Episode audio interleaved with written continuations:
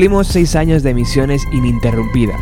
A lo largo de 318 semanas hemos estado navegando en los años 90 haciendo un tipo de radio diferente y honesta. Y aunque no hay motivo aparente para cambiar, vamos a realizar algunas modificaciones. La más significativa será el horario.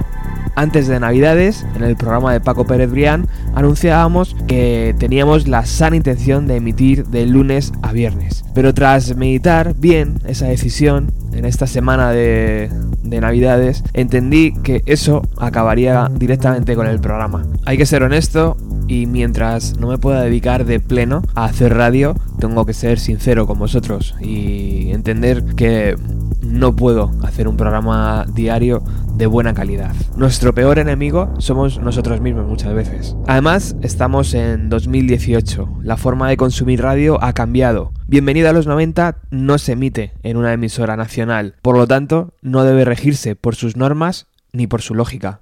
Bienvenido a los 90 pasa a emitirse sin un horario ni una duración determinada. El único canal oficial del programa sigue siendo nuestro canal de iVoox. Recordarlo, desde su aplicación para el móvil te permite no solo guardar los programas para escucharlos sin gastar datos, sino que además también te avisa cada vez que hay un programa nuevo. Creo que es la mejor opción para estar al tanto. Al margen también, por supuesto, de nuestras redes sociales, que siguen siendo la mejor forma para estar enterado del programa.